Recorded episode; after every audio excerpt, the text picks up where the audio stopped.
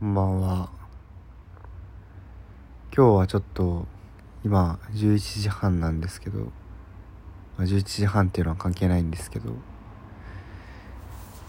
小説の魅力について話そうかなと思います。私小説がすごい好きであのまあ、小説というか芸術一般が割と好きなんですけどその中でも映画より絵画よりあの写真より小説っていう文字の媒体が好きでなんかなんでなんだろうなって自分でも思ってたんですし思ってたし人を見てもなんでこの人は絵じゃダメで映画が好きでなんでこの人は小説じゃダメで写真が好きなんだろうみたいななんとなく思ってたんですよ。表現したいものって結構一緒だったりするじゃないですか。小説でも映画でも絵でも何でも。で、まあ、考えててぼんやり思ったことがあってうん他の方法表現方法よりもあの解像度の引き伸ばしとかあのズームとかズームアウトとかが自在だなとちょっと思ってて。例えばまあ僕映画そんなに見ないので B 級映画とかあのインディーズの映画とかはあんまり知らないんですけど。まあそのある程度お金がかかったりしてる映画を見てると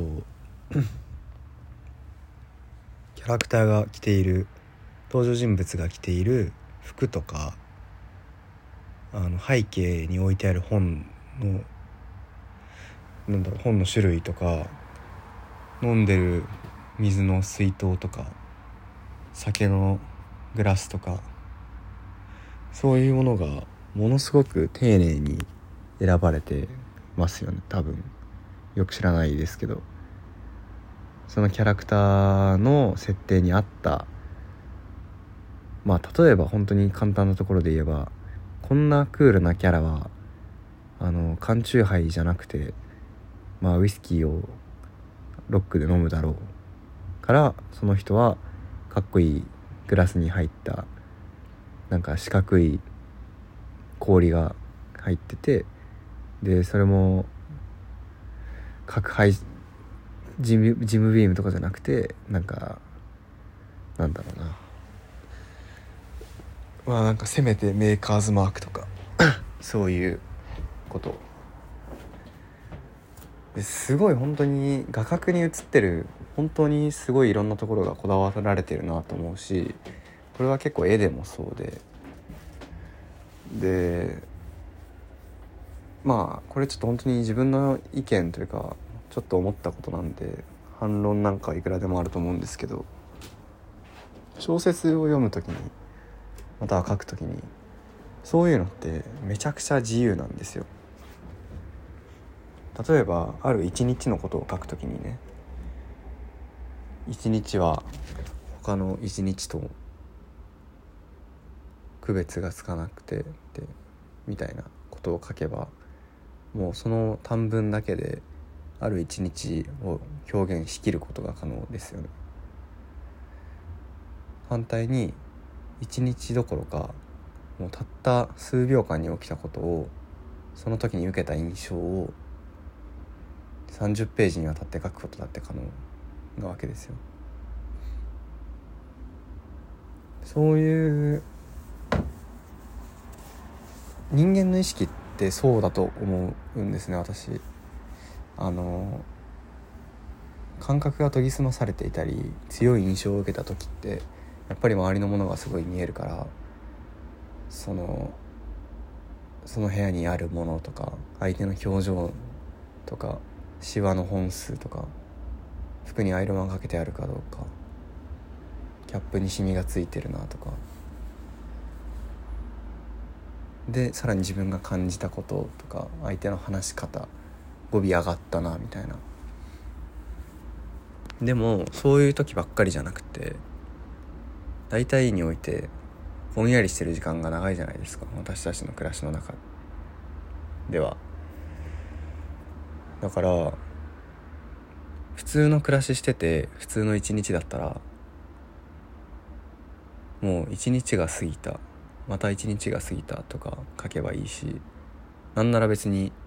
1年が過ぎたなんて言ったって全然差し支えないわけですよ。なんかそれがどういいかがちょっとうまく言えないんですけどなんかそれがいいなって思うんですよね。空々しさを感じてしまうというか常にそんなに気を張らせて生きてるわけじゃないのに全部にわたって細かく書こうと表現しようと思ったらなんかちょっと不自然さをすごく感じちゃってまあ小説にももちろん不自然さってたくさんあるんですけどねうん特に短編なんか読むと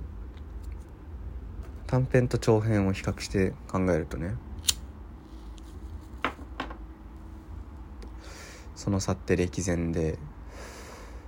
10ページしかないしかもオチがちゃんとあるストーリー書こうと思ったら主人公がどんな服着ててとか細かく書いてる余裕ないから、まあ、書くとしてもシンプルな服装とか淡いデニムのパンツにまっさらな T シャツみたいなそのぐらい書いてで本当に特徴的な部分だけをいくつか切り取って描写する。だけどそうだな。例えば有名なところで言うとフランスの18世紀の作家のマルセル・プルーストの「失われた時を求めて」を読んだりすると,、えーと、ハードカバーで8冊ぐらいあるのかな多分。でもう本当に文章とか文字数における情報量とか時間の流れって、まあ、よく考えたらめちゃくちゃでそれこそ本当に1文で2年が過ぎたりするしかと思えば好きな主人公が好きな女の子の服装とか表情を描写するのにもう途方もないページ書けたりするんですけどなんかそれ、まあ、こんな長々と喋ってちょっとまとめがやっぱりそれがいいなぐらいなんですけどそれってすごいいいんですよ本当なんて言ったらいいか分かんないけど僕がもし映画監督でもういちいちどんな表情させてどんな小道具置いてどんな仕草させようかみたいな考えなきゃいけないとしたら本当に気が遠くなりますね。だからもしやるなら映画監督をもっとなんだろうな。殺風景な部屋に主人公を閉じ込めて限りなく情報を下げようかなと思います。めんどくさいんで。とかそんな考えられないんで。はい。あちょっと本当に余談だけど漫画家はもうものすごい書き込みする人とそうでもない人がいてでナルトを書いた鳥山あそれは「ドラゴンボールだ」あれナルトの人って名前なんだっけな。まあちょっとナルトの作者は背景を手抜きするのはなんか漫画家としてダメだみたいなことを言ってて。でも背景をあこれ小田先生が言ってたのか「ワンピースの。めちゃくちゃですみませんね。で小田先生も初期の頃はめちゃくちゃ空真っ白だったりしてたんだけど最近もう100巻ぐらいまでいって背景の書き込みものすごくって逆に見づらいなと思うんですけど。でもそれを「ドラゴンボール」の鳥山明先生は背景描くのがもうしんどすぎてあのキャラクターに早々に爆発させてまっさらな更地にしちゃうっていうやり方やってて。あのなんかロックでいいですよねそれ。